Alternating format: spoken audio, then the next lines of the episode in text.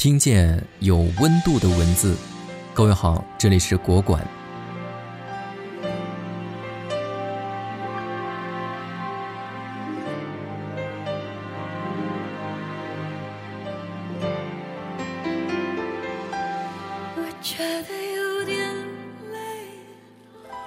三十年来，在华语乐坛，能够跟王菲分庭抗礼的天后，非林忆莲莫属。因此。歌手落幕，林忆莲夺得冠军，其实都在大家的预料之中。歌迷中流传着这样的说法：这一届的歌手参赛的选手是林忆莲，林忆莲的老师，林忆莲的歌迷。林忆莲的老师指的是杜丽莎，林忆莲的歌迷指的是一般听着林忆莲的歌长大的小鲜肉、小女神。有人说林忆莲来参加比赛是光环掉了。他漫不经心地说：“我没有光环，也不喜欢光环。整场比赛，他既不需要一位和迪玛希这样的小鲜肉飙高音，也没有因为排名靠后慌不择路做出调整以迎合那帮大众评委。别人的掌声最多是他可有可无的陪衬，他所在乎的是他的曲调，他的歌声，因为在这一呼一吸之间，有他的情深，有他的动人。”不必在乎我是谁，是女人林忆莲，至少还有你是爱情中的林忆莲，而铿锵玫瑰，则是作为歌者的林忆莲。女人若没人爱多可悲，就算是有人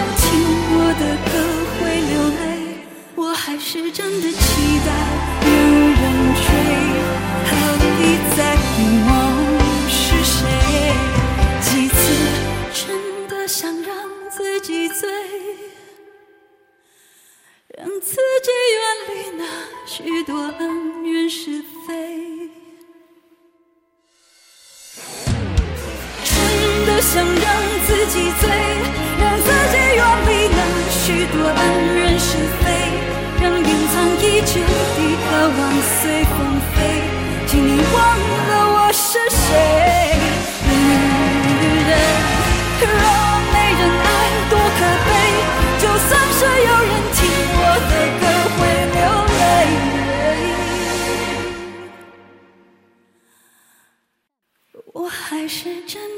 期待有人追，何必在乎我是谁？我想我做的对，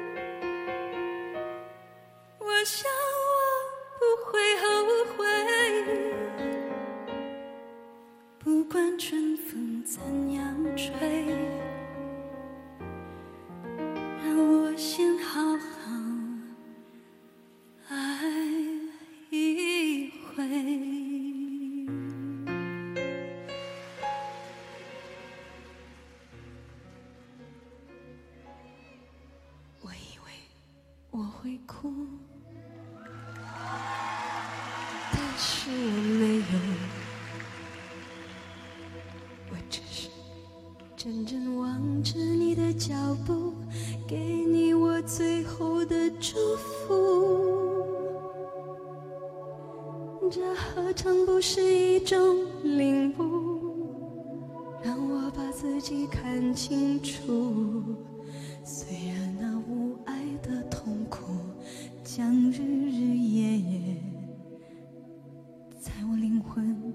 最深处。我以为我会报复，但是我没有。当我看到我深爱过的男人，竟然像孩子一样无助，这何尝不是一种？林忆莲的辉煌少不得李宗盛的成全，他用歌词写出了他少女的渴望，他用歌声唱出了他男人的多情。李宗盛专为林忆莲写的第一首歌是《不必在乎我是谁》，林忆莲一看歌词，怦然心动。天哪，这个男人怎么会这么清楚知道我的心声？当年还初出茅庐的小女孩开始仰慕起这位才华横溢的创作者。一九九五年，林忆莲加盟滚石唱片，与李宗盛分属同门。他失恋了，他会陪他聊聊天，还给他写了首《领悟》。啊，多么痛的领悟，你曾是我的全部，只是我回首来时路的每一步都走得好。这完全是他的心声。李宗盛真的很可怕，他可以知道女人在想什么。李宗盛说：“像林忆莲这样的女人，只听她的声音便足以爱上她。”但当时他已经有了家室，他爱得欲盖弥彰，他爱得无名无分，两人始终发乎情，止乎礼。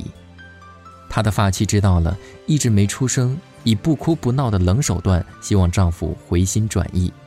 外界知道的，对于这对有情人狂轰乱炸，道德责骂。李宗盛更难割舍，林忆莲更显尴尬。爱而不得，忍无可忍之下，他选择出走加拿大，主动退出这场感情纠葛。他也终于决定义无反顾与妻子离婚，一路追到加拿大，在他门口淋了一整晚的雨，他忍不住重新接受了她，拥入他入怀的那一刻，他终于不必在乎我是谁。此时此刻，他只是他的女人。一年以后。才子佳人得偿所愿，奉女成婚。我怕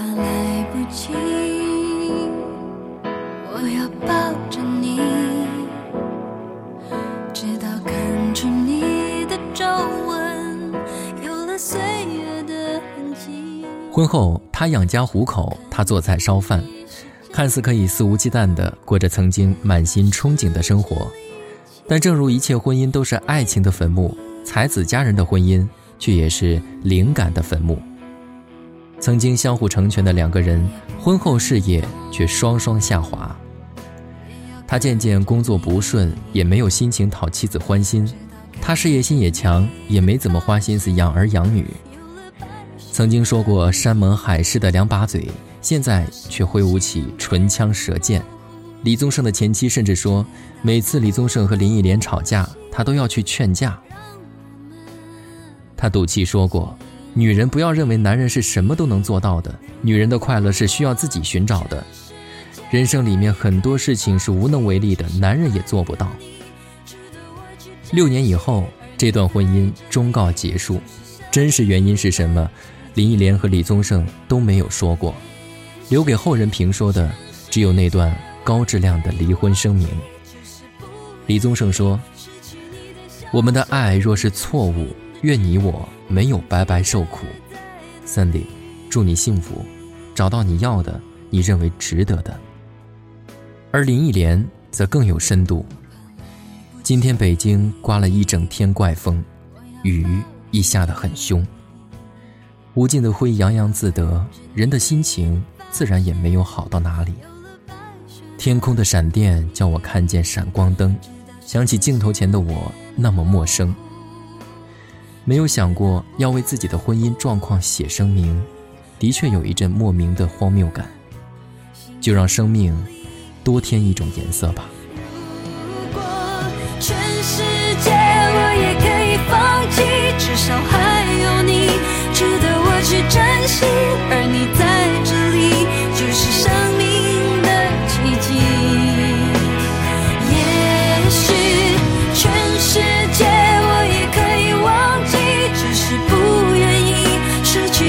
消息。你掌心的痣，我总记得在哪里。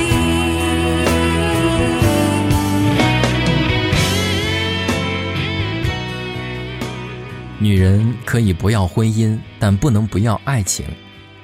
李宗盛之后，他一直没停下寻找爱，只是伤过之后更加谨慎。第一段感情对象是二十年前的男友陈辉宏，对方也是才子，他也还是佳人，命运兜兜转转，红线还是绑在两人身上。第二段感情对象是小十一岁的音乐人龚硕良，经历过感情风雨，林忆莲终于说出那句话：“我们只恋爱，不结婚。”而他也理解，他对她的爱延续到对他女儿的爱。他教他女儿打鼓、弹吉他，还在纽约陪读，一来二去，顺便修复了他和女儿之间的感情裂痕。歌手节目里，他在舞台上高歌，他在舞台下为他打鼓，细水长流的感情莫过于此。那女孩早熟像一朵玫瑰，而从不依赖谁，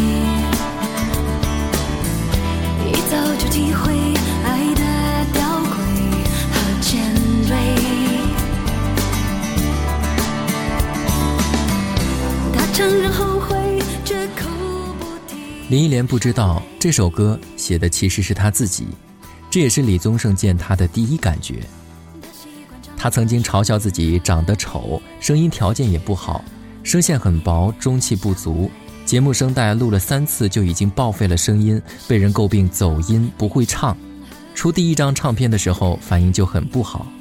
林忆莲跟公司老板说：“我不唱了，我根本不适合做歌手，还是放弃歌手身份吧。”老板半调侃半鼓励地说：“再试一张吧，如果还是不能适应，就不再勉强。”凭着老板的支持，林忆莲拼出了不疯魔不成活的劲儿，认真学发声和舞蹈，研究自己的声音特点，针对性的选歌，甚至开始跟进录音的每一个鼓点。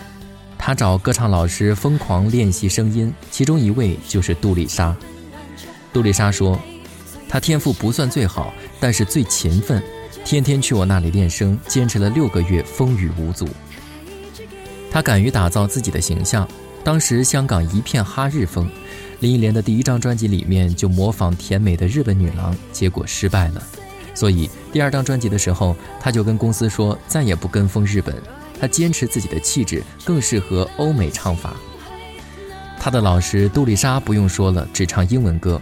他另外两位老师曾路德主攻基督教歌曲创作，焦化更向他传授了意大利歌剧的美声唱法。林忆莲初次见江化，对方就说：“我教的是美声法，你学了以后对唱流行曲有什么影响？我不负责。”林忆莲说：“可以一试。”起初他用喉咙发声学得很慢，于是他要求一周去三次，很快学会用丹田运气发声，声线一下子亮了很多。从学英文艺术歌曲到意大利歌，甚至是歌剧里出名难度极高的咏叹调，他一座一座堡垒都攻克了。下了这番苦功，第二张专辑过后，他也终于火了，也一举开创了属于自己的时代。像荒野的玫瑰，花蕊，像抗拒绽放后的枯萎，最温暖却暧昧，所以似是而非，让那直觉完全发挥。他一直给，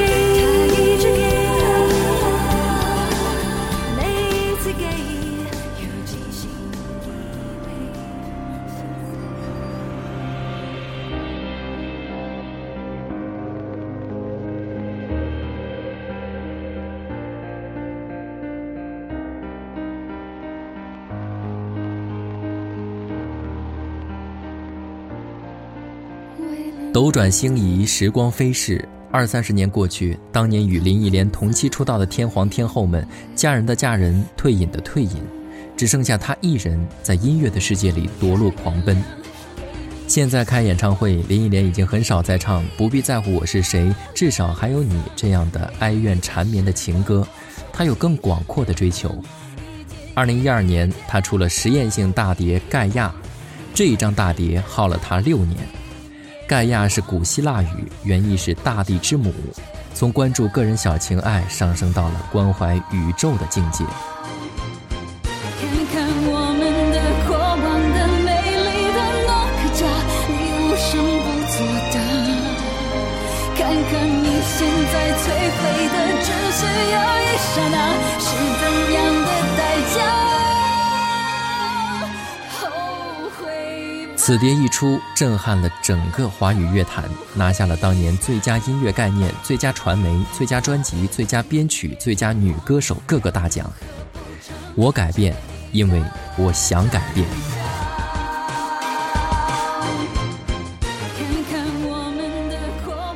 已经五十岁的林忆莲和十九岁的她并无二致，她财务自由，不缺爱情，更重要的还有一颗放飞自我、不断求新的心。当我们还在回忆那个为爱痴狂、哀怨缠绵的林忆莲时，当我们还停留在“你掌心的痣，我总记得在哪里”的场景中，她就已经飞上天际，登上另一个人生巅峰，却依然光艳照人。